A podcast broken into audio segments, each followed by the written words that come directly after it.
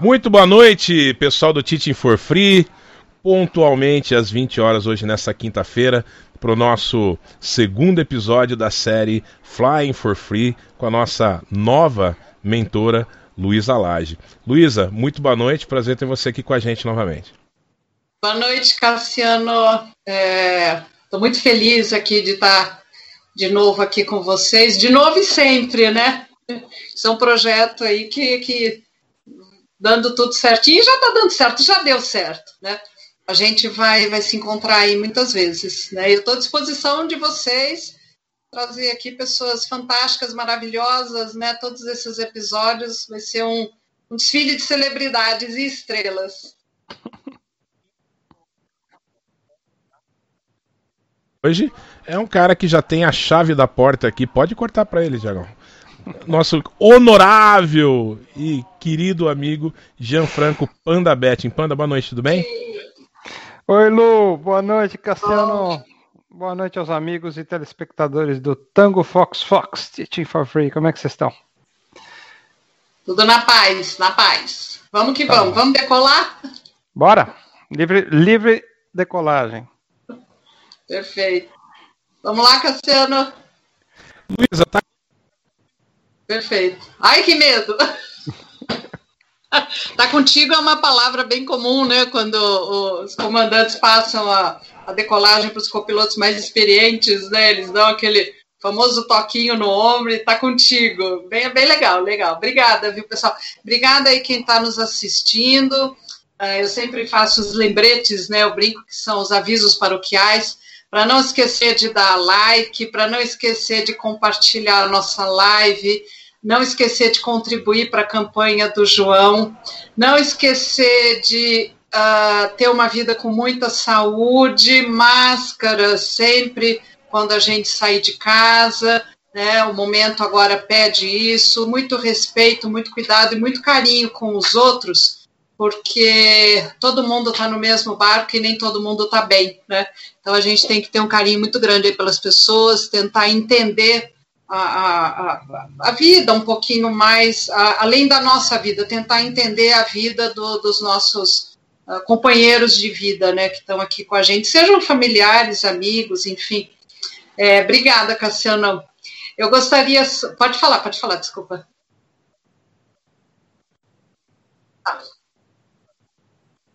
Da live, a visão do mestre Panda. Então, prazer estar com vocês aqui. Exatamente.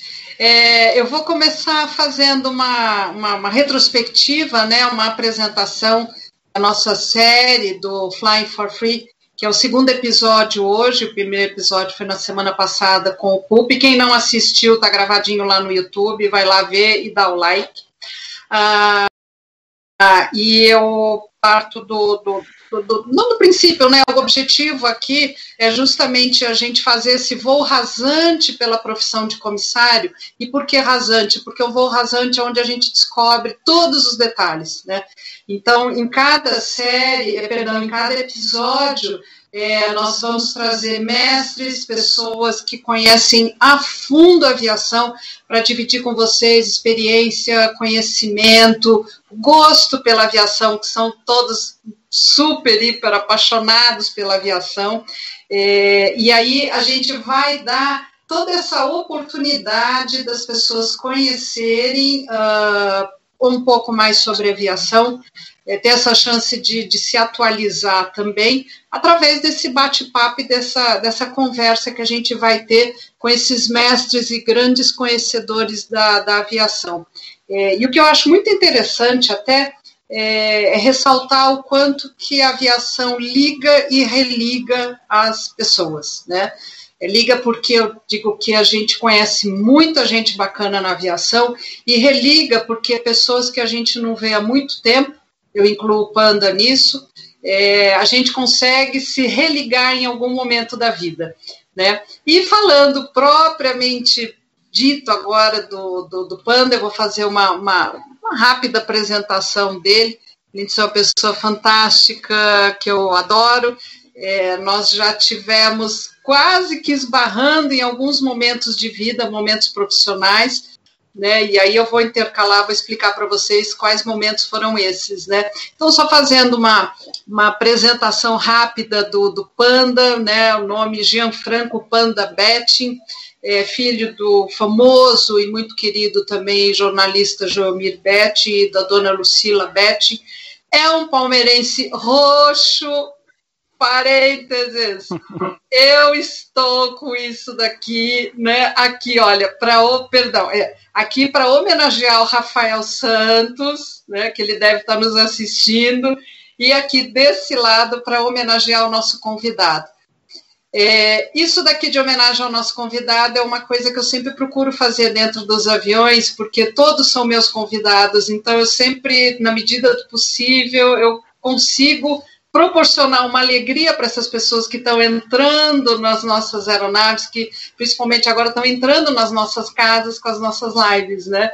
Uhum. Então, isso aqui é uma forma de homenagear dois queridos que, que eu religuei, que eu revivi agora depois de tantos anos, né? Então eu fico muito, muito contente de, de, de poder proporcionar isso daí para vocês. Continuando para falar sobre o Panda, ele é casado, pai de dois filhos, um dos filhos está é, tá fazendo agora todos os cursos e faculdade, que é o que ele cita bem, importante de, de se fazer. É, ele vai seguir a carreira de piloto, e eu digo vai, porque Anda, por favor, fala para ele não desistir. Uhum. Os vi ainda pequenininhos no voo de homologação da Azul, que no finalzinho, a última etapa, eu caí num choro, a empresa já tinha sido homologada, e eu lembro bem deles, assim, pequenininho, assim, com a carinha em cima do assento da poltrona. Eles devem ter achado estranho uma comissária pousando no Rio de Janeiro, aos prantos, né? Eu não consegui nem fazer o speech, mas foi uma imagem que eu nunca mais esqueci. Então, por conta disso, fala para ele, para ele, por favor, para ele não desistir é, para ele ir adiante nessa carreira, tá? É, bom, Panda, apaixonado, um dos maiores conhecedores que a gente tem da história da aviação, foi diretor de marketing da Trans Brasil, foi cofundador e diretor de marketing da Azul e tem como profissão publicitário, né, trabalha na, na, na, na área de, de, marketing, e aqui eu já vejo dois pontos em comum que eu comentei com vocês quando eu fiz a minha apresentação. Eu por muito pouco não fui trabalhar na Transbrasil, também como comissária. Eu não fui porque a Varig me chamou, e na época uh, eu tive contato com a Denilda Fontana, que é a esposa do comandante Omar Fontana, e ela falou, Malu, uh, ela me conhecia como Malu, é, eu só não fico triste de você não estar tá vindo para a Transbrasil, porque você está indo para a Varig, e a Varig é uma grande empresa. Isso aconteceu há muitos anos atrás e eu nunca mais esqueci dessa fala de uma pessoa tão querida e tão estimada por todos nós. Né? E aí eu não, não foi na Transbrasil que eu conheci o Panda, não foi na área de propaganda e marketing que eu conheci o Panda, poderia ter conhecido ele também, porque meu pai é da área de publicidade, ele teve uma agência de propaganda também, e acabei encontrando o Panda na Azul, né? Então as nossas vidas meio que se cruzaram em alguns momentos e foi no melhor momento da minha vida pessoal e profissional, que foi a Azul, que eu acabei conhecendo e encontrando ele, né? Panda, eu queria só que você fizesse aí algumas considerações a mais, caso eu tenha errado ou esquecido alguma coisa, por gentileza, e já dando boas-vindas para você. Muito obrigada pelo convite. Obrigado, Luiz. É um prazer estar com você. É, você é uma tremenda profissional. O Teaching acertou na mosca ao te chamar para fazer essa mentoria. Uh, quem está assistindo ao teaching sabe do que eu estou falando, uh, e enfim, eu, eu, tenho certeza que as próximas lives e os próximos encontros vão ser uh, muito enriquecedores, assim, porque você sabe muito, você é uma tremenda, como eu repito de novo, você é uma tremenda profissional com uma belíssima carreira, uma bagagem de vivência, de experiência difícil de ser encontrada, então isso tem um valor extraordinário para quem está nos assistindo e você uh, soma o conhecimento, uh, vamos dizer assim, mais formal com uh, uma coisa que não é tão comum, que é poder olhar para trás e falar, bom, mas isso eu fiz também. Eu estive lá, eu servi, eu vi como é difícil, como é duro, como é maravilhoso, como é, enfim, como pode ser ao mesmo tempo uma bênção. ou um fardo para carregar, porque lidar com o público não é bolinho, né? Enfim, é, profissões que tratam diretamente com o público são profissões que eu acredito que exijam muito mais do ser humano, do profissional, do que aquelas profissões em que o teu conhecimento pode ser aplicado para livros, para processos, para enfim, para coisas que não dependem de entrega e, e resposta. Mas enfim, eu, eu sou apaixonado por essa área, eu sou apaixonado por servir, pelo espírito de servir. Essa semana eu recebi uma mensagem muito bacana, contar uma longa história, resumir muito. Uma pessoa com quem eu trabalhei na Trans, com quem eu trabalhei na Transbrasil e que eu não lembrava, não tinha conhecido, falou: "Olha, uma vez caiu uma bandeja no refeitório e todo mundo ficou paralisado. Enfim, foi uma menina que trabalhava na Transbrasil, a bandeja voou, caiu, arrebentou no chão. E eu nunca vou esquecer que você pulou da sua da mesa onde você estava almoçando, foi o primeiro a se agachar e, e ajudar a menina com a bandeja tal, e você já era diretor da companhia, mas ninguém fez nada, só você que foi lá recolher prato, talher, enfim. E essa pessoa me mandou essa mensagem, enfim, essa semana eu fiquei muito feliz assim de receber isso. Porque, é, assim, eu tenho, acho que de berço, essa sensação de que a gente tem que fazer a coisa certa, né? E, e não tem a menor importância se você é diretor, assistente contínuo, vice-presidente. Fazer a coisa certa é basicamente uh, ajudar as pessoas que estão precisando de ajuda. Sempre uh, a qualquer momento, em qualquer instante tal. E isso é o espírito básico de servir, né? Eu não aprendi isso na Azul, isso é uma coisa que já estava dentro de mim e eu sou assim até hoje. Eu gosto de servir, gosto de receber na minha casa. Uh, fico doente se alguma coisa sai diferente daquilo que eu tinha imaginado. Eu sou detalhista, eu sou obsessivo. Eu acho que serviço tem esse aspecto também. Serviço é um milhão de detalhes insignificantes que juntos passam a ter uma significância monstruosa. Se falar ah, a maneira como está dobrado o guardanapo, é importante sim. Aquele sorrisinho, ou se o óculos está torto na cara, é importante sim. Ah, mas não, tudo isso não é, é entendido de forma lógica, mas é percebido de forma sensorial.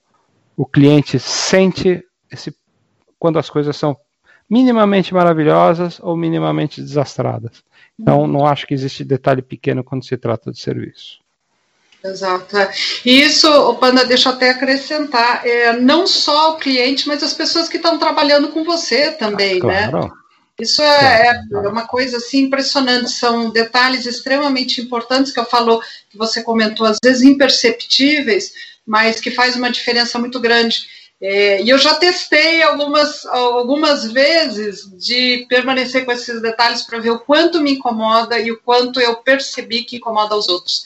Então, isso que você comentou, eu assino embaixo, eu já testei não fazer, né? É, e aí, cada vez que eu falei, não, isso me incomoda muito, tá incomodando, não tá legal, vamos corrigir, e você permanece com um grau de qualidade e excelência, né, no, no, no, no, no grau 10. É, e eu vou até uh, comentar uma vez, não faz muito tempo, eu estava uh, ministrando um treinamento e me perguntaram, mas Lu, qual é a diferença entre bom, ótimo e excelente? E aí me lembrei da época da escola, quando você fazia algum teste, alguma prova, que você ganhava o 10 e a professora colocava do lado excelente. Né? Uhum.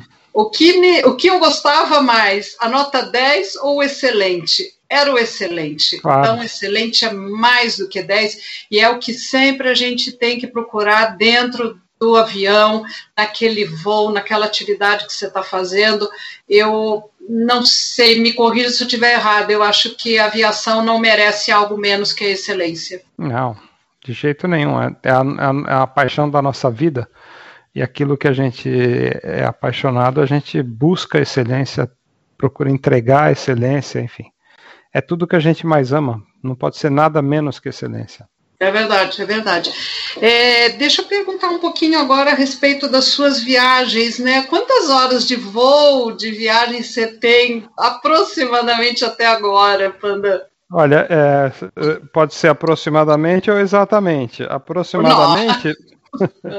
aproximadamente são 9 mil horas. Exatamente são 8.983 horas e 11 minutos. Gente. Porque eu estou aqui com o meu com o meu ah. aplicativo, né, que é o My Flight Radar, e eu, como bom obsessivo, anotei todos os 2.438 voos que eu fiz na vida desde 12 de dezembro de 1979. Então tá tudo isso, uh, esteve tudo isso catalogado em papéis, em fichários, depois em computador, e depois eu passei para esse aplicativo que é o My Flight Radar. E ele tem uma vantagem muito bacana. Ele te permite, ele, ele constrói os não vai dar para ver muito bem, mas ele, ele constrói ah, os, ma os mapas de viagem. Né? Não, não, dá para ver muito claramente. Mas... É tipo Waypoint, seria isso? Não, ele constrói um mapinha com todos os teus voos automaticamente. E é, é, muito bacana. Aqui tem o mapa mundi, ó. Essas bolas vermelhas são os pontos em que eu parei. E você pode uh, fatiar isso por ano, por rota, por companhia. É sensacional. E é... Então, assim, o, o, importante disso tudo, né? Não é me gabar, ah, quanto que o Panda voa, assim. O importante é que a maior parte, a esmagadora parte desses voos, hum. eu estava prestando atenção no voo. Então, assim, a maioria foi, foi a trabalho e quando era a passeio, eu estava ligado, eu estava observando. E mais uma coisa, eu antes da pandemia, né? Agora espero retomar, mas antes da pandemia, eu estava num processo bem forte é, de experimentar novas companhias aéreas. Eu já estou com mais de 200 companhias voadas, né? E uhum. continuo trabalhando para conhecer mais companhias, mais rotas, mais linhas, mais países, mais classes de serviço porque você sempre aprende alguma coisa nova. Ou você compara, ou você uh, reflete, ou você examina, ou você vê, inclusive, maus exemplos, mas é um fascínio para mim. Então eu tenho essa mania de colecionar companhias aéreas, tipos de avião. Então eu saio do caminho para voar numa companhia diferente, com mais escala, com mais pouso, com mais decolagem. Se puder trocar de avião, melhor ainda, porque aí é mais um avião que eu voei e tudo isso vai sendo catalogado. Então é uma coisa de maluco mesmo. Em cima desses voos todos, aquela pergunta clássica: qual empresa na atualidade, Panda, que você colocaria como a melhor? Né? O que você citaria agora? Mas em termos de tudo, não só, claro, que a gente pode elencar, né? Ah, o serviço de bordo, atendimento, a qualidade das aeronaves, enfim. Mas no, no, no geral, no, no, todo, que empresa que você citaria agora, considerando a Azul, tá? ah, bom, é, considerando a Azul. Eu te diria o seguinte: a empresa que eu realmente acho que chega na frente, considerando todos os quesitos que você falou e mais alguns, para mim é a Singapore Airlines mais do que a Emirates, mais do que a Qatar, mais do que a Etihad, mais do que a Lufthansa, mais do que a Azul. Enfim, a empresa que eu realmente acho que faz um trabalho excepcional há mais tempo, com mais consistência, é a uhum. Singapore. Eu já voei mais de 25, acho que 30 vezes na Singapore. Voei na primeira classe, voei na executiva, voei na econômica, eu nunca e fui sempre mal. se mantém no equilíbrio, é isso? Não, a gente não leva susto? Não, não, é, não acho que ela se mantenha no, equilíbrio. No equilíbrio. Eu acho que ela, ela sempre foi excepcional, mesmo na classe econômica. Uhum. Então, assim, alguns, algumas das melhores interações que eu tive com os comissários da Singapore foram na classe econômica. Eu fui mais bem tratado como passageiro de econômica, que é uma coisa absolutamente surpreendente, do que fui em comparação como passageiro da executiva da primeira da Singapore. Eu voei vários tipos de avião em várias épocas. Eu voei do A310 ao A380, voei 777, voei voo de duas horas, voei voo de 14 horas. Eu voei bastante na companhia. E para mim ela é a number one, assim, por uma série de fatores que daria uma live só para discutir esses fatores. Mas uhum. eu acho que é uma, é uma somatória de fatores. Uhum. De qualquer maneira, eu acho que o elemento que, que é mais importante para minha avaliação do que um serviço de qualidade é o fator humano. Eu acredito que você pode comprar uma poltrona confortável, que você pode ter um sistema de entretenimento uh, variado, bacana, que você pode uh, operar aviões modernos, seguros, confortáveis, no horário, mas o que realmente faz a diferença para mim é a qualidade da interação com o, o, o grupo que atende o cliente, começando pelo call center, passando pelo passageiro, uh, ficando a maior parte do tempo dentro do avião e terminando às vezes no pós-venda, num, num, serviço de concierge, em alguém que te ajuda com a mala numa esteira, enfim, que eu já vi uhum. acontecer também. Então, se você perguntar, Panda, por que, que a Singapura é número um? Porque eu acho que as pessoas lá são as melhores da indústria naquela região. Ué, o que você está dizendo com isso? Porque acho que é um pouco uh, injusto a gente comparar. Uh, eu acho que não é comparar tomate com tomate, maçã com maçã.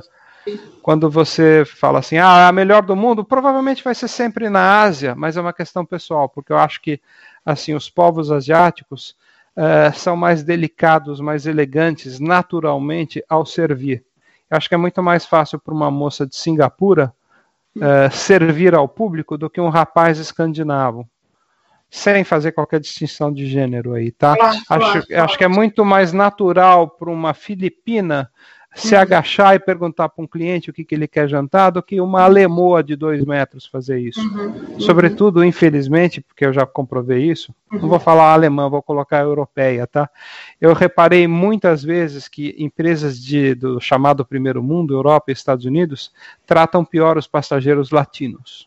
Assim, tem uma. Olha que interessante. É, isso como é, ah, como é que você descobriu isso, Panda? Primeiro, porque eu vou ah. bastante.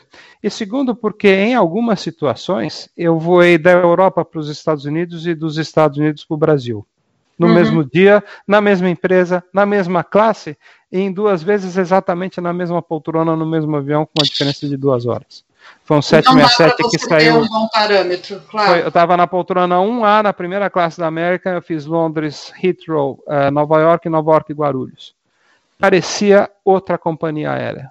Ela foi espetacular de Londres para Nova York e um lixo de uh, Kennedy para Guarulhos. Uhum. Por quê? Porque era outro time. Era um time que estava tratando os macacos sul-americanos, entendeu? Uhum. Enquanto que no então Atlântico Norte, não. Ah, aí eu podia ser inglês, ou podia ah. ser yankee. Então tem uma coisa de preconceito, infelizmente, assim. E isso é, é. Mas por isso até desculpa de interromper, por isso que eu pergunto até de, desse desse atendimento equilibrado é, que você cita, né? Uh, que é, da, da, da Singapura, se eles têm esse, esse atendimento equilibrado, independente da rota, porque eu já reparei diferença é, de qualidade parecia outra empresa, realmente isso que você falou faz sentido, da American Airlines viajando dentro dos Estados Unidos e de um voo Guarulhos uh, Dallas, por exemplo, né? É, mas, é um aí, é, mas aí, nobre. É, mas aí você tem mesmo, aí já é comparar maçã com tomate, porque é, eu acredito né, que é, o mercado doméstico vai ter outro tipo de serviço em comparação com o internacional, vai ter outro grupo de profissionais que os mais experientes vão inter, internacional, ou talvez os mais capazes, dependendo da companhia, vão internacional em detrimento do doméstico. E aí eu sou levado a lembrar de um conceito que para mim é mais do que ouro em serviço, é platina, é diamante, a coisa mais sagrada que tem, que é consistência. Consistência é a característica que define quem é bom de quem é ótimo, quem é ótimo de quem é excepcional. Toda empresa excepcional é consistente. Uhum, uhum. Vou dar um exemplo de uma empresa excepcional de altíssima consistência. Lufthansa. Nunca decepciona, nunca me decepcionou. Lufthansa deve ter mais de 80 voos, também em todas as classes, do 737-100 ao A380, Voei Lufthansa de 1979 ao ano passado.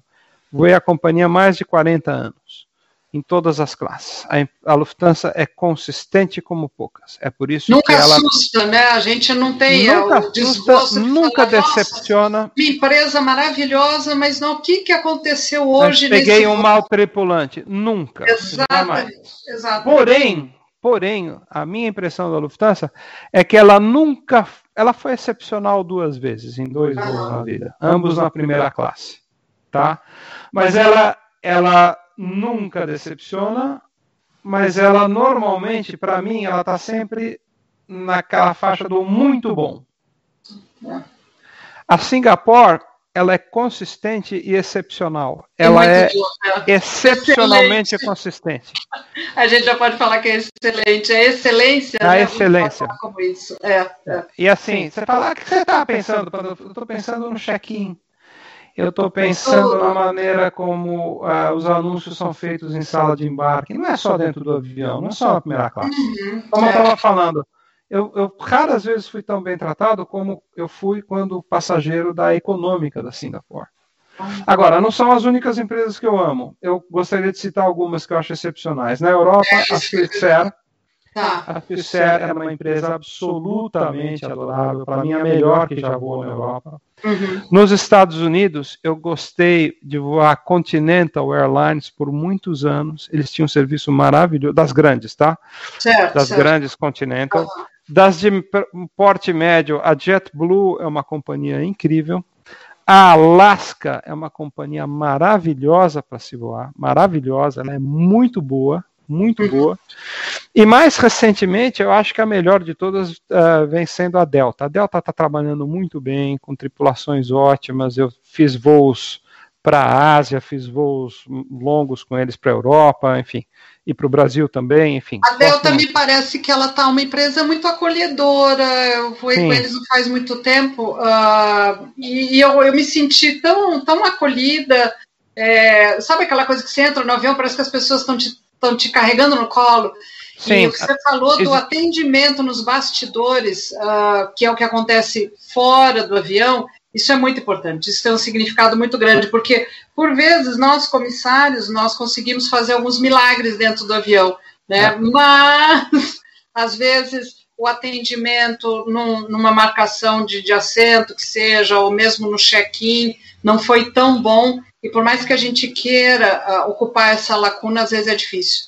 Mas o atendimento equilibrado, eu sempre torço, eu falo, nossa, tomara que o pessoal em terra faça um bom atendimento, para que dentro do avião a gente consiga dar continuidade para esse atendimento. Uma das funções do comissário é esse, dar continuidade para o atendimento e causar uma boa impressão no final do voo, final do voo quando abre a porta. Porque o que, que vai acontecer depois que o passageiro sai do avião? Né? Até que ele escolha novamente essa mesma empresa para viajar de novo com a gente é, é, o ciclo, isso daí eu chamo de cadeia de viagem, né? Isso é, é muito importante é no atendimento. Né? É, Para a parte de serviço de bordo, Panda, você continua também com a mesma empresa ou, ou não? Você diz catering? Refeição, exatamente, é o catering. A refeição em termos de não. comida e bebida, claro, separando as classes, né? Primeira, executiva e, e econômica. Não, não, não continua. A Singapura caiu demais. É, eu te diria que ela foi das melhores, a que mais caiu nos últimos anos, em termos de catering, tá? Uhum. Não estou falando de atenção ao cliente, tecnologia, poltrona, avião que está voando, não. O catering da Singapore caiu muito. Assim, isso uhum. foi inclusive a análise é, feita por um chefe de cabine muito experiente com quem eu voei. Depois de umas duas horas de conversa, ele abriu e falou: se o senhor voa com a gente há algum tempo, sabe que caiu a qualidade, né? Mas caiu para todas, né? Falei, sei sim, senhor. Então, assim, eu lembro que antes você comia caviar, lagosta e um monte de coisa, e na última vez que eu fui na executiva da Singapore, num voo longo, o prato principal no almoço era músculo.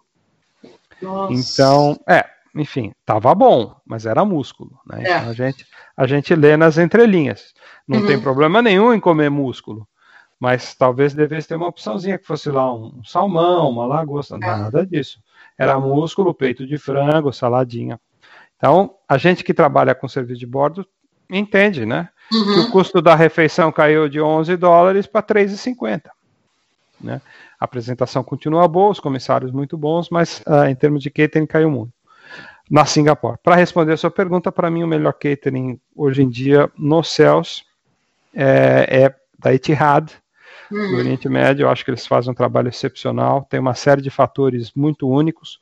Por exemplo, eles embarcam toda a proteína que vai ser consumida nos voos de ida e de volta no, no, em Abu Dhabi. Né? Então, assim, eles, eles têm fornecedores de proteína que são absolutamente exclusivos. Os cordeiros vêm da Nova Zelândia, enfim, é uma coisa, é uma coisa fora de série mesmo. E tem grandes surpresas. Por exemplo, eu vou nessa Edelweiss, que é essa companhia de baixo custo, vamos dizer assim. Uhum. É, que é um ela é a Panda? Da Suíça. Suíça, tá. Mas ela é ligada ao grupo Lufthansa, né? Ela é do grupo Lufthansa. É. E, meu, eu fiz um voo Tampa-Zurich que eu tava rezando pro voo não acabar. Olha. Tão bom que foi, sabe? Você fala, ai, podia voar mais umas três horas até chegar. E assim, é, é, essa combinação de avião bacana, tripulação maravilhosa e catering espetacular.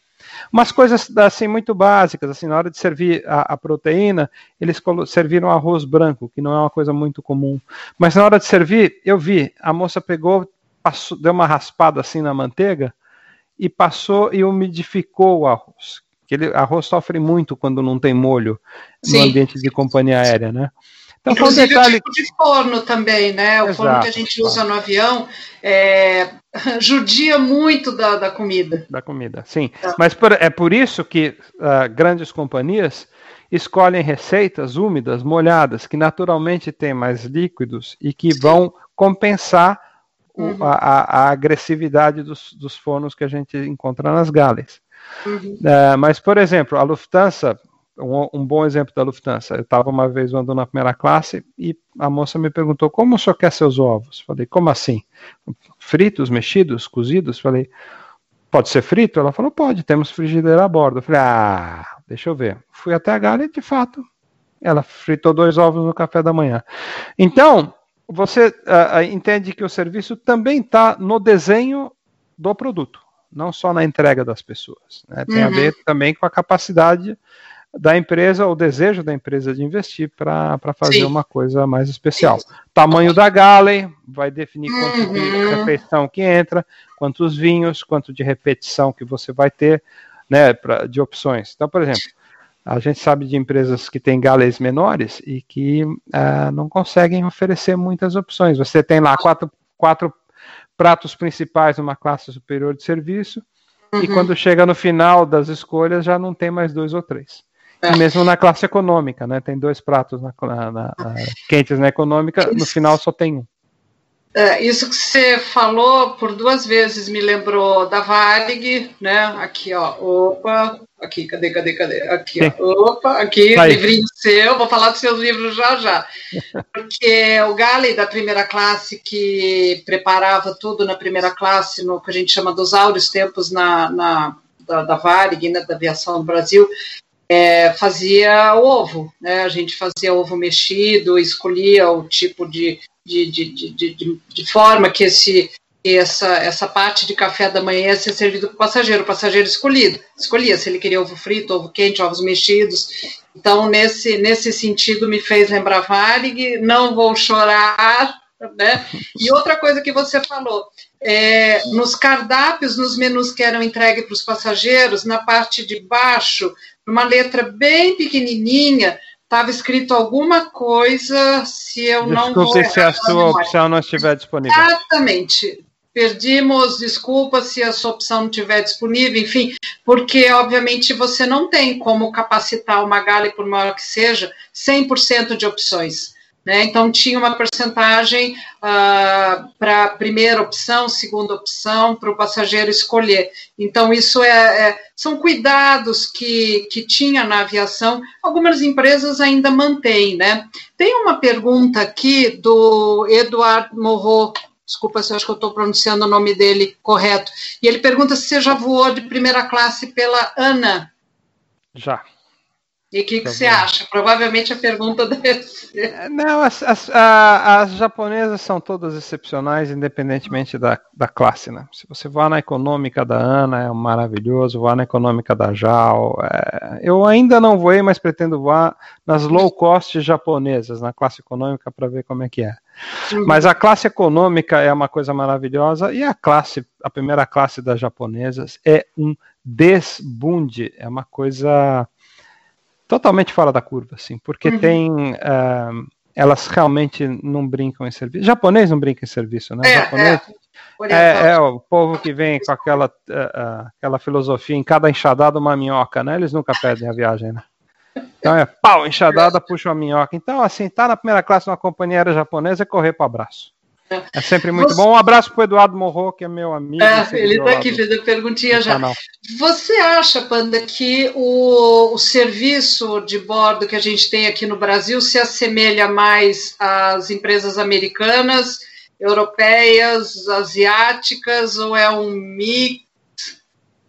Olha, quando a gente. Agora. É, eu até, deixa eu até, até direcionar um pouquinho a minha pergunta. Claro, eu não estou fazendo essa pergunta agora, época de pandemia, pelo amor de Deus, não é isso, porque serviço de bordo é praticamente inexistente. Mas anterior, né? Anterior Sim. a isso em condições normais de temperatura e pressão da aviação, né? É, eu estou respondendo 100% dos meus conceitos em tempos pré-pandemia e isso tudo é, vai claro. voltar no pós-pandemia, né? Não vale para hoje. Mas eu te diria o seguinte: é, Uh, as companhias aéreas brasileiras, vamos falar o seguinte, vai, vamos falar da Varig, porque naquela época a gente tinha basicamente a Varig, depois a gente teve umas duas décadas de TAM, mas eu te diria assim, que do ponto de vista de atenção ao cliente, a companhia aérea brasileira está mais relacionada com a companhia aérea europeia, que é uma atitude um pouco mais cálida, um pouco mais próxima, né, Uh, a Varig tinha uma certa formalidade nas classes superiores uhum. de serviço, que eu acredito que era adequada à imagem que se fazia da companhia e à excelência dos serviços.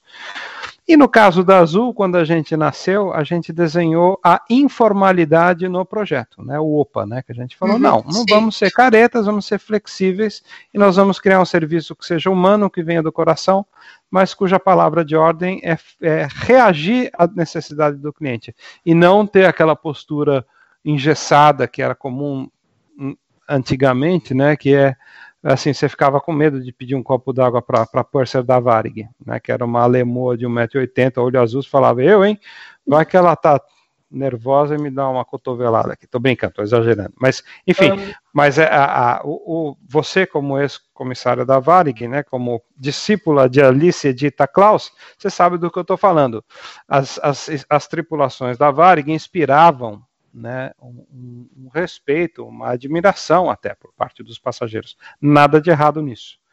Depois vieram as outras companhias que entraram no mercado internacional, a minha querida Transbrasil, a VASP, é, e em seguida nesse ciclo veio também a TAM, e elas, a cada um ao seu estilo, prestaram um serviço razoável, mas sempre eu compararia mais com o lado europeu. A norte-americana é mais, o norte-americano ele é mais prático, ele é mais pragmático. Uhum. existe uma outra coisa também que a gente não deve esquecer, que o serviço ele é como uma dança. Você pode até fazer sozinho, mas não tem graça, tem que ter dois. Ah. Então o serviço ele existe quando alguém entrega e alguém recebe. Uhum.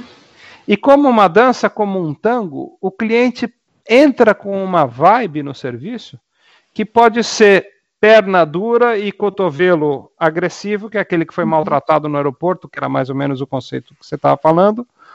Ou o cliente que está de bem com a vida, feliz, satisfeito de estar tá voando lá, ele vai reagir de forma diferente ao serviço que lhe está sendo apresentado. E sob esse aspecto, o cliente brasileiro é um cliente que, sobretudo naquela época em que as pessoas eram mais educadas, porque hoje elas de fato não são mais, naquela época as pessoas eram mais educadas, eram mais cordiais, e isso fluía numa relação mais elegante né, entre quem estava entregando o serviço e quem estava recebendo. Hoje a pessoa é, um, é, normalmente um idiota tatuado com 239 piercings e que passa metade do voo ou, ou olhando para uma tela do sistema de entretenimento ou para a própria tela que ele está trazendo. Mal conversa, mal interage, mal fala, mal conversa. Então, assim, ah, as companhias perderam o glamour. Quem perdeu o glamour foi o passageiro. É o cliente que não tem mais educação nem glamour. Uhum. Vocês estão cobrando da companhia exatamente o quê? Né, se você está de chinelo e joguem na primeira classe. Uhum. Então, pera lá, né? Se você quer ser bem tratado, se você quer estabelecer uma relação de urbanidade, de elegância com outras pessoas, comece mostrando os sinais que são necessários. Vista-se adequadamente, né? não fale alto, não fique falando no celular, no viva voz. Ai! Oi! Eu já vi cada barbaridade. Então você fala, ah, mas a companhia não me tratou bem. Você tratou bem a companhia? Você tratou bem os, os, profissionais que estavam lá para cuidar da, primeiro da sua segurança e depois da sua alimentação, uhum. do seu uhum. bem-estar? Então, ah. Né? É, por mais que a gente queira dar um bom atendimento, eu, assim, a gente tenta, né? Mas é muito estranho você, a, você atingir uma excelência do atendimento se a pessoa para quem você está prestando esse atendimento não está nem aí para você, né? E aí me lembra uma frase da saudosa que você citou o nome dela agora, Alice Klaus, ela sempre falava: comportamento gera comportamento. Ponto. Não, não tem o que é, questionar. É, ela, ela usa essa frase, mas o conceito. Claro. O conceito é o mesmo conceito da dança. Exato. Você não vai dançar bem se o teu parceiro está com medo ou dança mal ou pisa no seu pé. É. Então o passageiro ele também tem que estar tá aberto a ser servido. Ele também tem que respeitar o profissional que está servindo. Ele não pode ser. E tem uhum. muito passageiro hoje casca grossa, né? Muito é. passageiro é. que está intoxicado, passageiro que está cansado, que está estressado, está sonolento, que trata mal, porque uhum. não está num estado anímico bacana. É. Naquela época, não. Naquela época, assim, viajar era uma coisa uh, que a gente não fazia toda hora. Então, quando fazia, valorizava. E eu não concluí meu raciocínio, que é o seguinte: o passageiro brasileiro, normalmente, ou pelo menos naquela época, ele era um passageiro que estava mais ligado no serviço. Ele estava emocionado de estar num avião da Varig indo para Paris, porque ele fazia isso uma vez por ano. O passageiro norte-americano, ele voa 200 vezes por ano, em 50 companhias, para ele é só um meio de transporte. Ele não é tão ligado, não fica tão emocionado com um bom serviço. Ele não uhum. quer ser maltratado, ok. Ah, Mas para ele, sabe? E eu conheço gente muito chique, gente com muita grana, gente que viaja uhum. muito, que não come a bordo. Eu uhum. tenho alguns passageiros que são amigos meus, que são realmente globetrotters, assim, pessoas que viajam frequentemente de primeira classe. Eles falam, Panda, só você come em avião, eu não como. Eu engulo qualquer coisa na sala VIP, no máximo tomo uma taça de champanhe ou de vinho e capoto. O avião é para dormir, não é para comer. Eu fico quieto e falo, bom, para você, que é bacana, pode ser. Para mim que sou ratão, eu acho o máximo, né? E eu nunca esqueço, por exemplo, a primeira vez que eu levei minha mulher para voar na. Primeira e última vez que eu levei minha mulher para voar na primeira classe da British Airways, era a nossa lua de mel. Aí a moça veio, Purser espetacular, assim, um voo inesquecível. Bravo November Lima Fox era a matrícula do 747. Aí a, a Purser veio, mostrou o cardápio e tal, e eu parecia, como diz o sambista, um pinto no lixo, assim, né? Vou, vou no fazão, não, na lagosta, não, vou aqui na cascata de camarão, não. E minha mulher, assim, olhando pro cardápio, minha mulher não tem um gosto bem é, restrito, vamos dizer assim. Aí a comissária olhou para ela, viu a cara de miséria que minha mulher estava sentindo de ver lagosta, caviar, salmão, foie gras. A comissária olhou para ela e falou: tem também a pizza da tripulação. Minha mulher fechou o cardápio e falou: fechado. É isso que eu quero. E foi o que ela jantou, jantou a pizza da tripulação. Então, é, por que, que eu estou contando essa história? Porque, na verdade, para mim, o conceito de serviço é você servir a pizza se você sentir que é isso que o cliente Exatamente. quer. É, é. Não é isso que a Azul se propôs a fazer, uhum. faz muito bem. E a Azul tem os melhores tripulantes da América do Sul, que eu não, não tinha dito isso. Você foi uma das pessoas que ajudou a instituir a qualidade do padrão de atendimento da Azul. E eu tive o privilégio, como seu passageiro, seu cliente, de ver você voando, ensinando sem abrir a boca transmitindo conceitos apenas no olhar, apenas na maneira de andar, apenas no ritmo em que você servia e pegava as coisas. É uma dança, Panda. É uma, é uma dança. dança. Isso que você falou. Pessoal, é um presta atenção nessas lives, no que essas pessoas maravilhosas estão falando. É uma dança e não é feito sozinho. E eu vou mais além, hein, Panda? Isso leva, inclusive, para aviação executiva. Claro. Tá? Eu trabalhei, tenho trabalhado na aviação executiva, por mais que seja uma única comissária dentro daquele avião, se eu não tenho a receptividade daquele atendimento pelo passageiro, pelo dono do avião, não adianta, porque uma andorinha só não faz verão. Né? O serviço de bordo ele tem que ser essa estrada de mão dupla, é, até porque a gente está trabalhando também com emoções, né, Panda? Eu não, eu não consigo entregar um copo d'água, que é coisa mais simples do que um copo d'água, né? Eu não consigo entregar um copo d'água sem colocar a emoção é, na, naquela entrega que você está fazendo. Né? Mas, e, e isso é... tem que ser ensinado, tem que ser reensinado para as pessoas Fica de hashtag, fica a dica para os donos das escolas de, de comissários que tem aí, para o pessoal mais antigo que continua voando, não deixa de passar, de ensinar, de passar o exemplo do quanto de emoção você pode uh, entregar junto com um copo d'água. A emoção não deve ser passado só entregando um vinho, um champanhe de primeiríssima qualidade, não. É, é o que eu falei na live passada e cito agora. Aviação sem emoção não é aviação, principalmente no que diz respeito ao serviço de bordo a comida e a bebida que você está entregando. Pode ser uma balinha, né, Panda? Mas tem que, você tem que emocionar, você tem que, que, que, que puxar isso daí da pessoa que você quer que dance com você. É, mas é, assim, você está falando isso e, e para mim eu acho que o, o teste talvez um, o teste mais agudo é justamente a entrega do copo d'água. Porque eu acho que é muito mais fácil você disfarçar um serviço normal ou medíocre atrás de um prato de caviar, de uma grande Exato. champanhe, uhum. né? Como eu já muitas vezes fui servido mal uhum. com a desculpa de que, assim, não queria é falar, mas compa companhias aéreas norte-americanas, né, que, que, serviram mal, a despeito uhum. de estar servindo champanhe, caviar ou, ou salmão e lagosta, a atitude não era legal. Então, uhum. assim, não, não, basta que seja servida a lagosta, o caviar e o salmão, né? E eu vi, não, não ouvi falar, eu vi você servir, primeiro encher, depois servir copo d'água, e eu fiquei absolutamente abismado. Ah.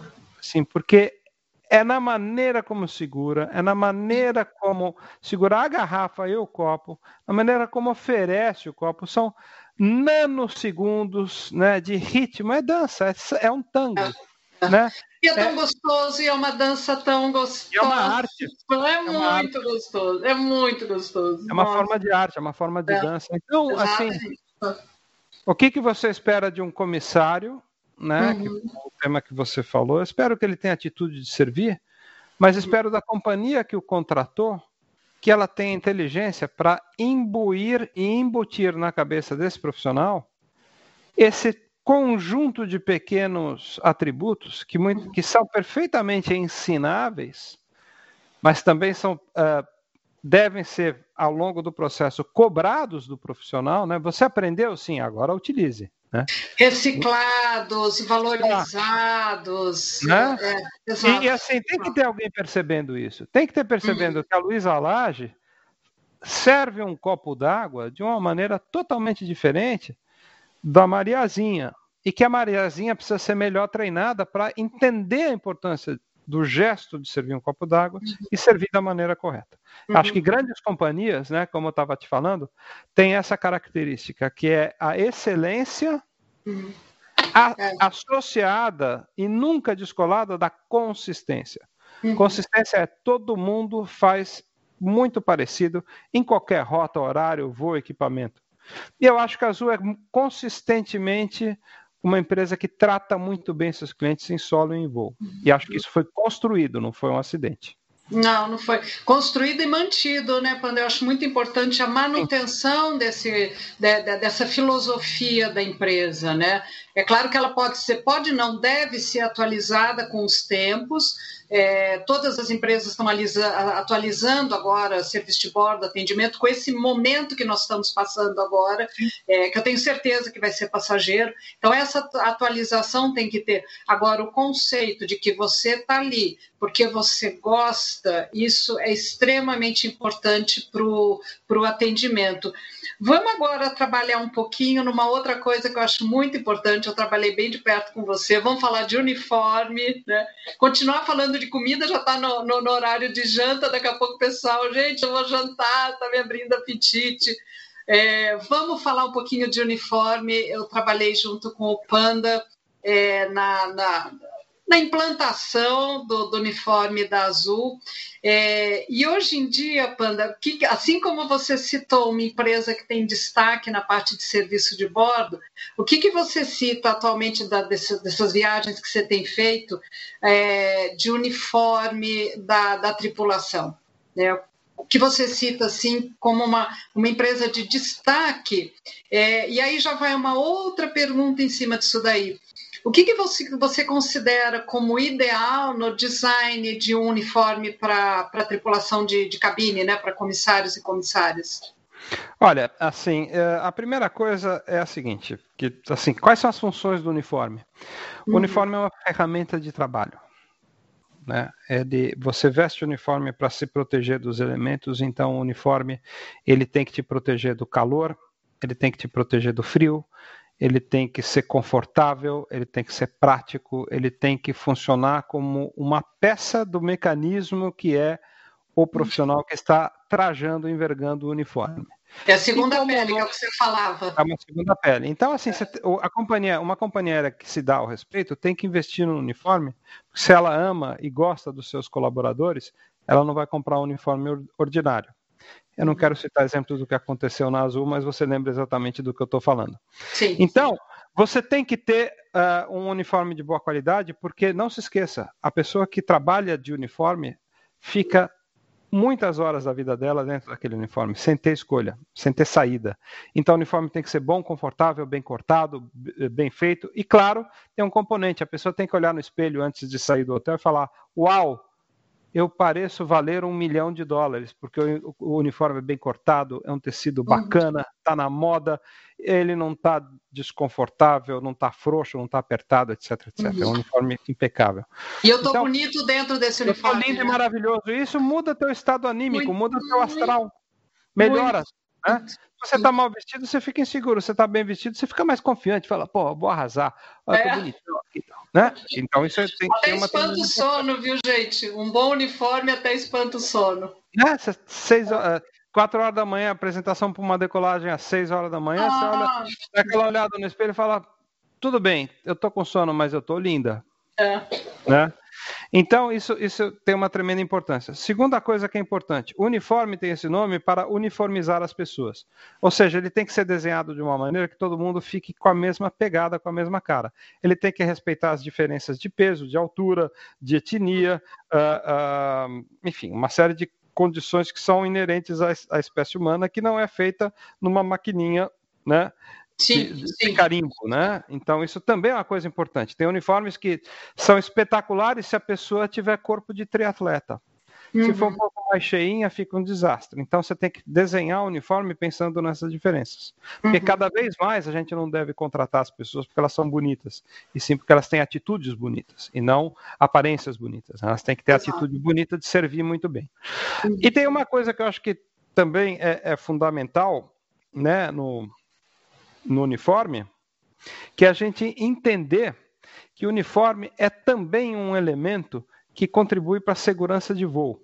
Eu sou contra empresas que uh, vendem aqueles uniformes que é uma calça jeans e uma camiseta polo porque é sabido que psicologicamente toda pessoa tem respeito quando o uniforme é mais formal, tem mais uhum. respeito. E no momento de segurança, é importante sim estar tá de azul marinho, estar tá de preto, ter um galão dourado, ter um cap, ter uma gravata, ter um broche, ter um, um fular, porque naquela hora é, pode parecer ridículo o que eu vou falar, mas tem um componente psicológico da pessoa olhar, ela está não é um acidente, um avião caindo, mas é um, um passageiro que não está se comportando como deve, uma uhum. briga a bordo, alguma coisa assim. A pessoa bem uniformizada, ela se sente inclusive mais segura de chegar e falar: amigão, baixa o tom. Ou, meu cliente, calma, vai dar tudo certo. A senhora, a senhora o senhor não precisam ficar nervosos, que a gente vai resolver essa situação. E se você está tá falando de jeans, tênis e camiseta polo, a tua chance de inspirar a autoridade é muito menor. Isso hum. foi uma discussão que eu tive lá no começo, porque o David queria, no começo do Azul, falar: ah, vamos fazer jeans, camiseta, brasileiro muito informal. Falei: não, David, vamos fazer gravata, vestidos elegantíssimos. Vamos fazer que o funcionário, o tripulante, se sinta a million dollar girl, a million dollar boy. Porque assim ele vai tratar os nossos clientes como se os clientes valessem, como de fato valem, um milhão de dólares cada um. Aí ele parou e falou: é, make sense. Tá bom. E foi aí que a gente saiu da, da camiseta e do jeans. É. Então, uniforme é um aspecto muito importante. E tem uma outra coisa que agora tem que ser dita também. O comissário e a comissária são símbolos da companhia. Uhum. Se eles estão mal vestidos, mal ajambrados, se eles estão, assim, com uma apresentação aquém do que deveria, isso respinga para a imagem da companhia. Não dá, não dá para separar, não dá para falar ah, a companhia é ótima, mas ou turma mal vestida, ou turma mal arrumada. Não, não existe isso. Então, por exemplo, a Lufthansa. São uniformes tradicionais, muito conservadores, mas são impecáveis. Eu, por exemplo, já passei um dia dentro do edifício que a Lufthansa construiu em Frankfurt. que é o edifício dos uniformes. O profissional da Lufthansa entra nesse edifício para tratar de uniforme. uniforme. É lá né? que ele vai provar, é lá que ele vai ajustar, é lá que ele vai trocar, é lá que ele vai fazer algumas escolhas que são possíveis. Existe o museu do uniforme da Lufthansa. Existem hum. cabines com vídeos que mostram como vestir, maquiar, cortar cabelo. Cortar cabelo não, mas enfim, pentear Sim. cabelo. Enfim, é, é um edifício, é um, não estou brincando, não é uma sala. É um edifício construído apenas para o profissional de voo e de solo em menor escala, mas também, mas para o profissional de voo aprender a trajar o uniforme da maneira mais adequada e, e, certa, né? Então, meu, é, é de uma importância. Para mim é uma paixão, né? Você percebeu como eu falo disso? É. Uniforme é uma coisa apaixonante para mim também. Hoje em dia, qual a empresa que você acha que está com o uniforme mais adequado em cima de todo esse conceito que você passou? Olha, um uniforme que eu acho encantador é, é, são os, os saris, aqueles vestidos tradicionais da Singapore, que as meninas usam. Os rapazes uhum. usam, na verdade, os rapazes usam uh, ternos que eu acho que tem um corte meio careta. Assim. Eu gosto muito do que a Virgin está fazendo, a Virgin uhum. Atlantic. Uhum. Acho que são uniformes modernos, assim, é uma cor difícil, né, vermelho, mas eles souberam combinar bem com marrom. Uhum. E eu adoro os uniformes da Cantas, que eu acho que são muito uhum. modernos, muito elegantes, assim, adoro o trabalho que a Cantas faz de uniforme, assim. Uhum. E nos Estados Unidos a JetBlue tem uma coisa bacana, uhum. e eu, eu vou te falar, eu gosto muito, muito, muito, e, enfim, você pode dizer o que você, ou pensar o que você vai pensar, mas eu gosto muito dos uniformes da Azul, sobretudo uhum. dos, dos, vestidos uh, envelope, dos vestidos wrap, da, uhum. que foi uma inspiração, na verdade, eu desenhei o primeiro vestido, inclusive a uhum. estampa, né? Uhum. E que eu cheguei para Teresa Santos, que era designer né, do segundo uniforme, e falei: Ó, Teresa, nós temos que fazer um vestido da Diane von Fussenberg. Uhum. Tá aqui as estampas. Ela falou: Ah, ficou lindo, Panda, vamos usar desse, mesmo, desse jeito mesmo. Que eu uhum. acho que é uma sacada super bacana, porque ele cai bem para qualquer mulher. Exatamente, exatamente. Fica muito bonito. Fica muito Ó, vou te falar, vou te contar uma experiência. No voo ah. de provas da Azul, primeiro voo que chegou em Orlando, eu estava nesse voo, que era um voo só para algumas pessoas, não, não tinha passageiro, era só era um voo de profissionais com checadores do DAC, era um voo de prova. Sim. E eu desembarquei e eu fui uns 20 metros na frente da tripulação saindo do avião. E eu fui andando de costas e olhando para a tripulação, andando naquele enorme saguão do aeroporto de uh, Orlando e olhando para a reação das pessoas. As pessoas ficaram de queixo caído com a tripulação da Azul. Assim, parou o aeroporto. Eu acho que é, são muito maravilhosas. Assim. Tem, tem, é, Bom, sou suspeita para falar. Eu não tive a honra de, de, de, de, usar esse uniforme novo, mas mesmo o antigo, Panda, tendo nos bastidores, a gente sabe de todas as dificuldades que é, que é absolutamente normal da empresa que está começando, principalmente para achar o seu caminho, a sua rota. Mas mesmo aquele uniforme, o primeiro, eu é por isso que eu citei para você, espantava o sono. Tinha um voo que a gente fazia que era, acho que Campo, Campo Grande ou Cuiabá, não me lembro bem, que era o madrugadão, né, que a gente falava, e alguns voos para Natal também, que você passava a noite no avião. Eu, quando eu ia me arrumar, eu falava, gente, peraí, mas eu tô tão bonita, eu não posso estar com sono, porque eu tenho que uhum. mostrar essa minha emoção, é para as pessoas, né? É, e eu vejo o uniforme atual da Azul realmente é, é, é imbatível, né? É, tem uma perguntinha aqui que deixou meio que já tem um, um, um, tempinho aí que ela fez, foi a Andréa Salgado. Aliás, olha, estamos com o Pup na linha, com o Maurício Pontes. Maurício Pontes vai fazer uma live com a gente também. Eu estou até com medo, porque todas essas estrelas da minha vida profissional eu tenho convidado e estão aceitando, dá até um pouquinho de medo aquele ditado, cuidado com o que você quer que você pode conseguir, né? Mas enfim, André, ela tinha feito uma pergunta que assim, se você passou por alguma experiência no sentido de, de empresa aérea que você tinha expectativa de que essa empresa obviamente fosse boa e que houve uma decepção. Não, nunca tive eu nunca tive decepção, porque eu me considero bem informado no setor, então eu entro num avião sabendo que aquela empresa é capaz ou se propõe a uhum. fazer. Porque eu acho que assim, a diferença, o que explica a decepção é a diferença entre a expectativa e a realidade. Se é. existe esse delta, a esse delta se dá o nome de decepção. Eu esperava muito, recebi pouco, igual decepção. Às vezes você não espera nada, é bem tratado, aí você tem o contrário. Você fala, nossa, foi uma grata surpresa. Uhum. Então, prefiro te falar de uma grata surpresa que foi voar na Hainan Airlines. Hum. Eu acho, falei, ah, uma empresa asiática deve ser legal. Puta, foi espetacular. Então foi. Nossa. Da onde foi... que é essa banda? Ela é de, é, é, na verdade, não é a Hainan. A Hainan é um grupo chinês. É, esse era um braço da Hainan. Era a Hong Kong Airlines. A empresa okay. da Hainan baseada em Hong Kong. Foi um dos melhores voos que eu fiz na vida no A330, classe executiva. Foi uma, assim, tudo espetacular. Uniforme, comida, poltrona, entretenimento, foi bárbaro. Mas, é, Andréia, assim, respondendo a tua pergunta, eu, eu, na verdade, eu tive um ou outro voo que foi ruim, assim, que eu falo, puxa, deu tudo errado, assim, desses uh, quase 2.500 voos que eu fiz em mais de 200 companhias, a maior parte do, dos voos eu fui tratado de forma impessoal, uhum. sem grandes problemas, mas não esperava mais do que isso.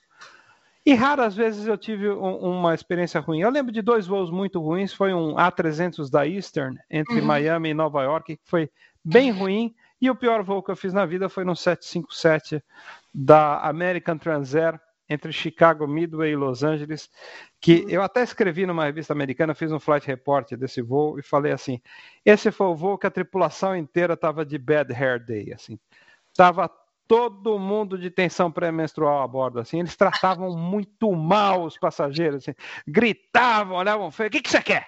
Um copo d'água para tomar um remédio, ô saco! Só faltava falar assim. Não, pergunta, o né, passageiro pergunta: ah, que sopa tem hoje? Cebola, por quê? Sim, foi, assim, no final eu tava rindo. Eu tava achando já uma coisa divertida. parecia um, parecia um quadro humorístico.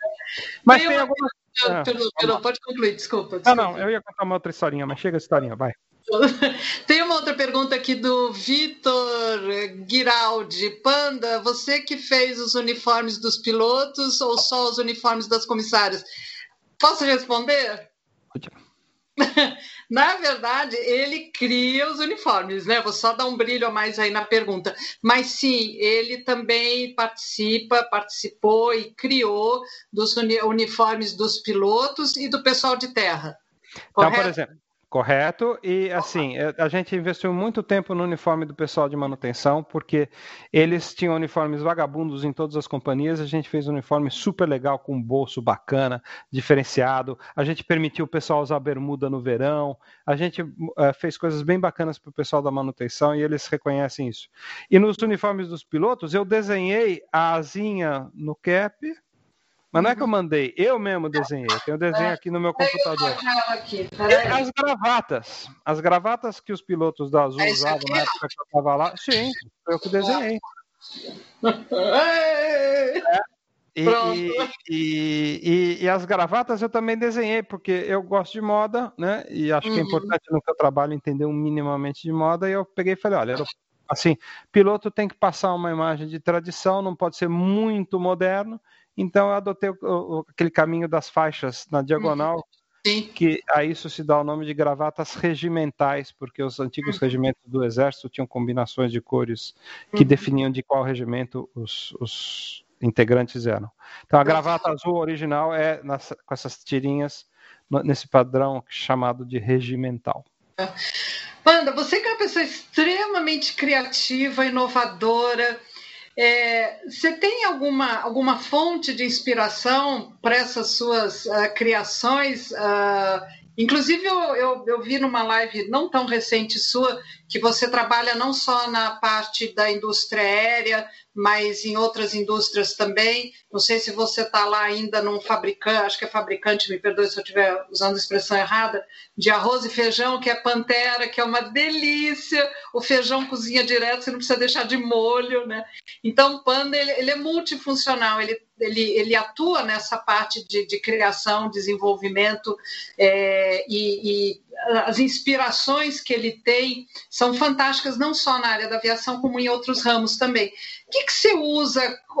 Você tem algum apoio para você ter essas criações, que seja música, livros, fotos, ou a tua própria família? Qual é a tua fonte de inspiração?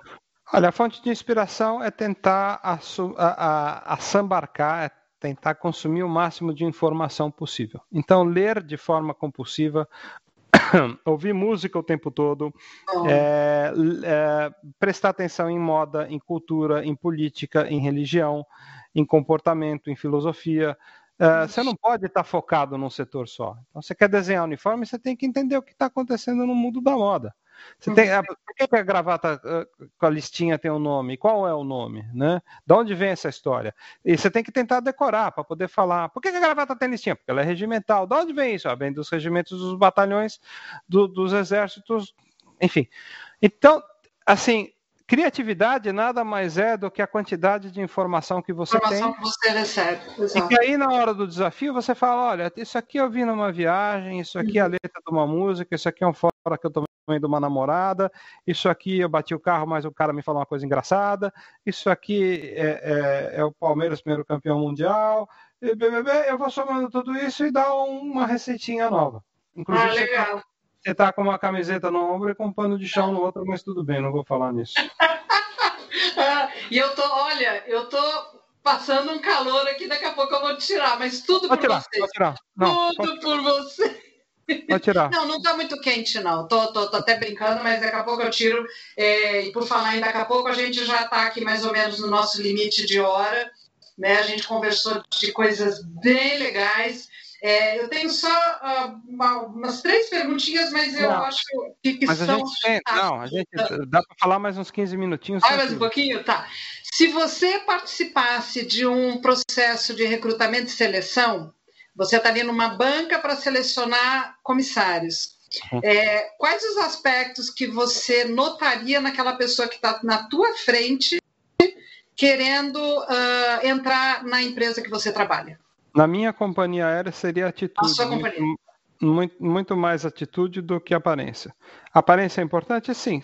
Eu não vou contratar uma pessoa com cinco cabeças para servir, porque pode ser assustador. Mas uhum. eu quero primeiro a atitude. E a uhum. aparência vem em segundo uhum. lugar. Porque se você ah, não legal. tem a atitude de servir, você uhum. pode ser lindo e maravilhoso, você pode ser uma moça deslumbrante, um rapaz apolíneo, mas assim, servir vem de uma palavra latina que é servus, que é escravo. Você uhum. tem que ser escravo do conceito de cuidar e atender as outras pessoas. Uhum. Você tem que ser uhum. escravo a isso. E se você só é bonitinho, você pode ser também ordinário. Então, você tem que ter a atitude certa. É aquela situação que a gente fala, né? A pessoa diz a que veio, né? Tem gente que parece na frente da gente, até brinco, né? Falo que é insípido, inodoro e incolor. É, isso é uma coisa que não, não me impacta, né? Acho que a pessoa ela tem que te impactar de alguma forma. É isso que você está querendo dizer?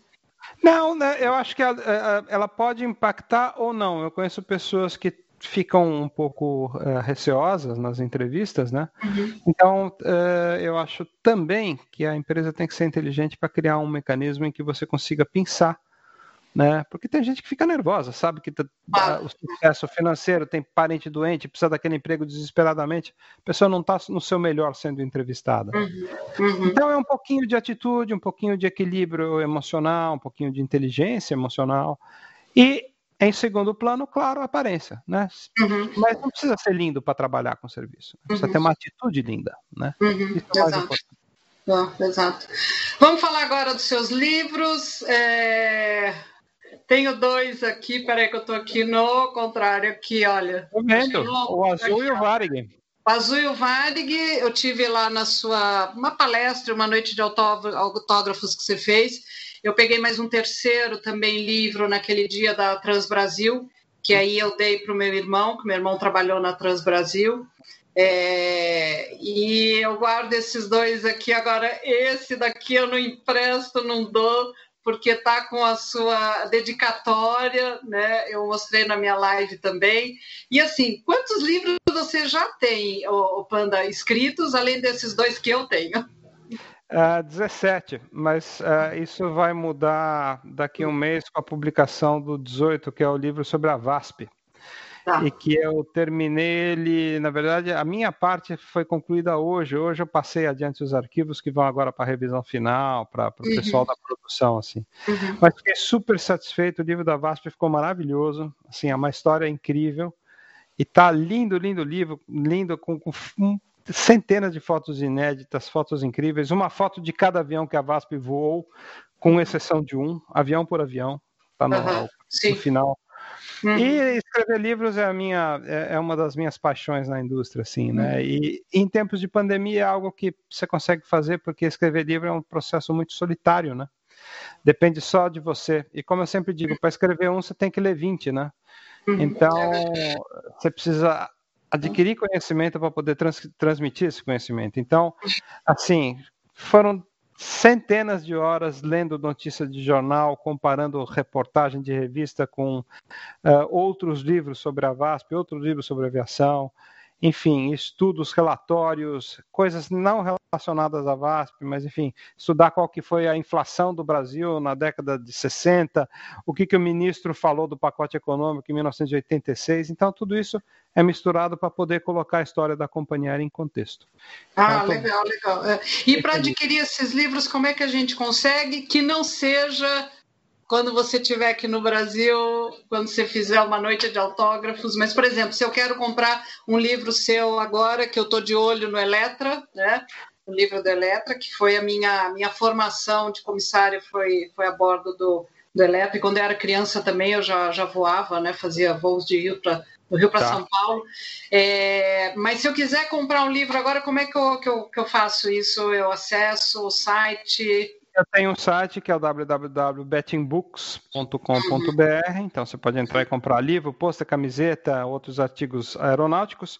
E agora, nas últimas, a partir do comecinho do ano, eu estou vendendo os, os, produtos da Betting Books também na loja Céu Azul uhum. que é do Fernando e da Gisela, daquele canal do Aero, né? Sim, sim. Eles montaram uma loja física no Brooklyn, em São Paulo. Então, se você não quer pagar frete, se você quer ir lá escolher e ver uma série de produtos bem bacanas, não só meus, mas de outros fornecedores ligados à aviação, a dica é essa: é a loja Céu Azul, que é lá do time do, do Fernando e da Gisela, do canal Aero. Ah, legal, legal. Banda, olha, vamos começar aí nosso procedimento de descida, para a gente ficar com gostinho de quero mais. Top of descent, vamos lá. É, quais foram seus, eu tenho certeza que foram inúmeros, mas vamos resumir hoje né, a quantidade. Quais foram seus dois melhores momentos na sua vida profissional? Olha, eu, te diria que as duas, as, as duas histórias mais maravilhosas da minha vida são por ordem, a Transbrasil e depois a Azul. A uhum. Transbrasil foi uma experiência muito magnífica na minha vida. a convivência com o Mar Fontana é uma coisa que até hoje me enche de, de, de saudade, de orgulho, de paixão. Uhum. Ele foi uma pessoa absolutamente marcante na minha vida, uma pessoa que mudou minha vida para sempre. E eu, o, o, pouco que eu sou na vida, eu devo muito a ele, muito aos ensinamentos, às coisas que ele me passou, a maneira como ele me tratou, as oportunidades que ele me deu. Então, você fala assim, se eu tivesse que pegar só uma experiência e voltar no tempo e pegar, seria da Trans Brasil. A da Azul foi muito maravilhosa também, porque foi totalmente diferente. Na, na Trans Brasil, eu entrei numa companhia que já tinha 40 anos de idade e entrei num voo de cruzeiro. E a Azul, a gente teve a experiência de tirar uma companhia do chão do zero. Foi, como você sabe, uhum. o primeiro colaborador da companhia. Foi muito desafiadora, foi muito bacana e traz um sentimento muito grande de realização.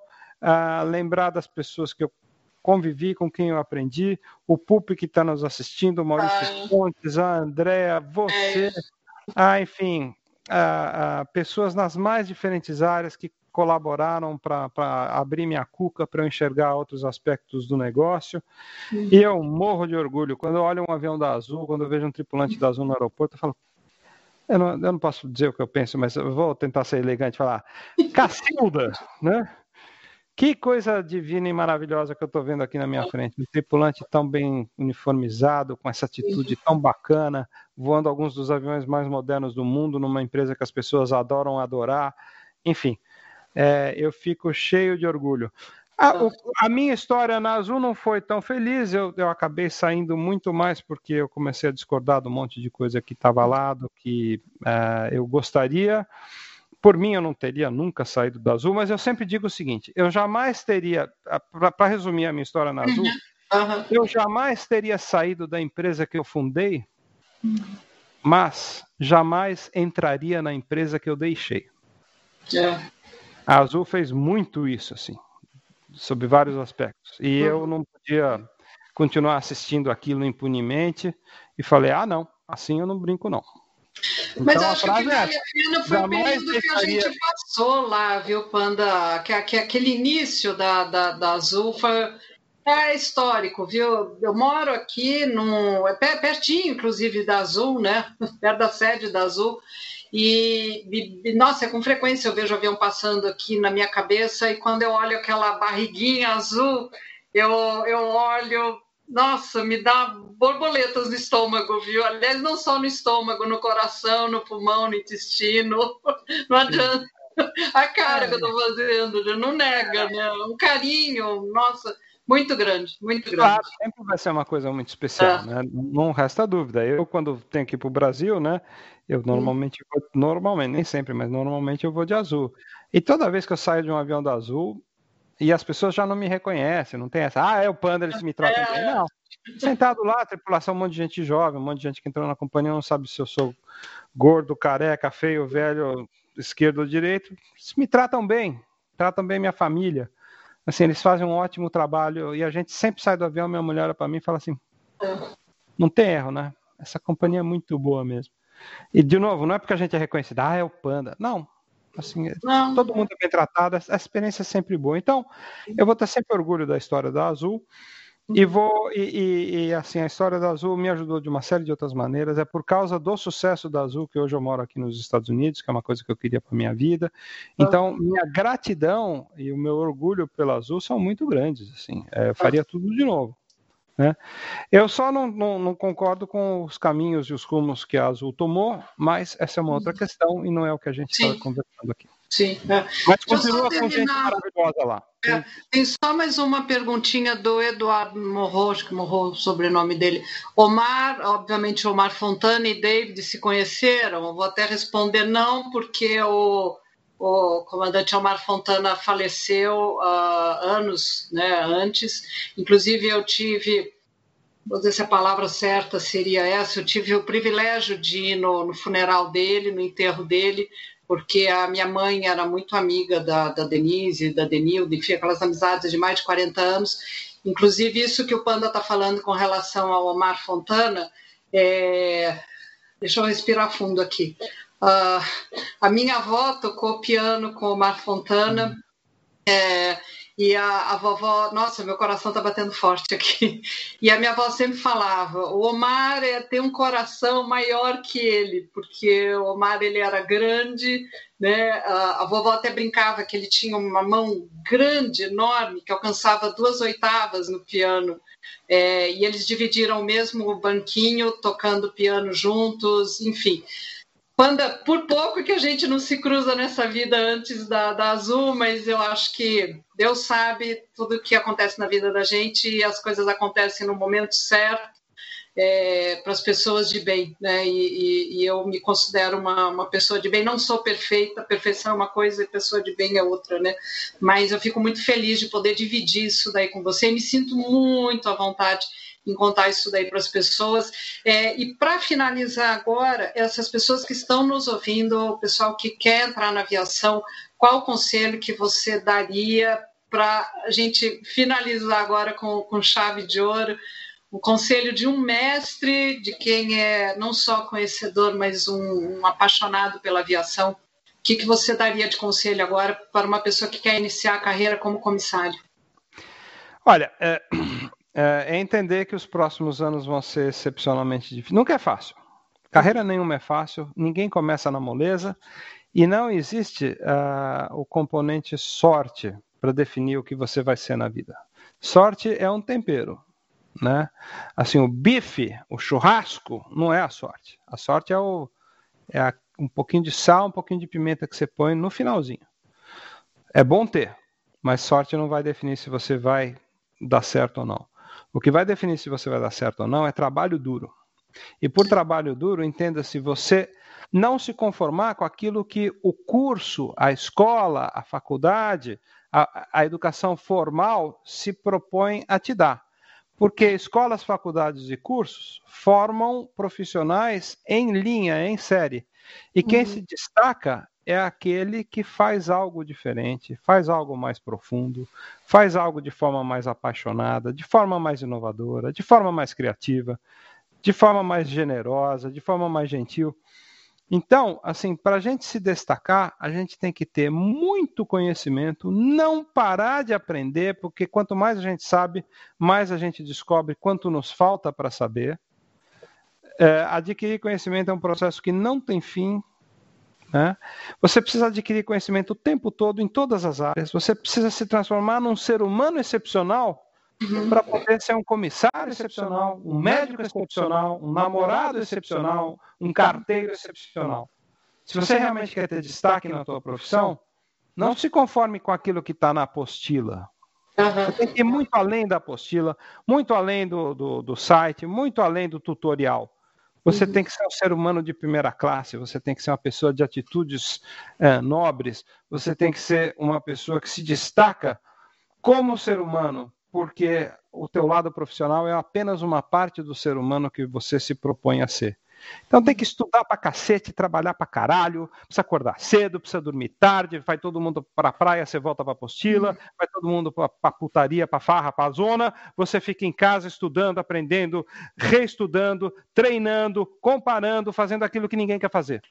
Porque o mundo tá cheio de vagabundo reclamando, mimizento, e tem pouca gente que senta no breu e fala: eu vou atrás, eu vou aprender, eu vou estudar, e só assim você vai sair na frente, só assim você vai conquistar um lugar ao sol. Nada de bom nessa vida de graça, nada. E quem ganha, e quem ganha sozinho na loto, três anos depois, perdeu tudo o que ganhou. Exato. Tá cheio de história assim. Vou bater palmas aqui, porque fantástico, fantástico. Cassiano, somos seus. Muito é aí, bom. Não, acabou, Perfeito. fechou com chave de ouro, fechou com chave de ouro. O Zão mandou cinco doletas aí e disse que a primeira pernoite que ele tiver em Miami, ele vai te encher o saco, hein? Esse é o tiozão. Eu, eu, eu só posso responder o seguinte, mas é sincero mesmo. Eu amo esse cara. Tiozão, eu te amo. Você é um ser humano. Tem que inventar. Você é um ser humano. Assim, você não é um ser humano de primeira classe. Você é um ser humano voando no avião particular que a Luísa está atendendo. É isso que você é. Um cara absolutamente fora da curva. E, é, e, e, e, isso é recíproco. Ele disse que você é o segundo palmeirense que ele mais ama, né? A primeira esposa dele, dona Samira, mas o segundo palmeirense que ele mais ama. Pessoal, chave de ouro, live sensacional. Parabéns, Luísa. Panda, obrigado Obrigada. por estar com a gente aqui mais uma vez. E você sabe, né? Você tem chave da porta, o canal está sempre de portas abertas. Então foi um prazer, uma live assim com conteúdo muito valioso. Acho que tenho certeza que quem assistir aqui vai só engrandecer o, o, o, conhecimento, enfim, vai adicionar um pouco mais aqueles componentes né, de, de, de, de informações e de conhecimento que para usar para a vida, não é nem para aviação, é para a vida. Então, mais uma vez, muito obrigado. Pessoal, a gente se despede. Likezinho, compartilha, tá? Traz um amiguinho pro canal que a gente fica feliz. Beleza? Boa noite para vocês. Obrigada, Luísa, obrigado. Tchau. Saúde. Beijo, Lu. Tchau, Cassiano. Tchau, tchau. Valeu. Obrigado.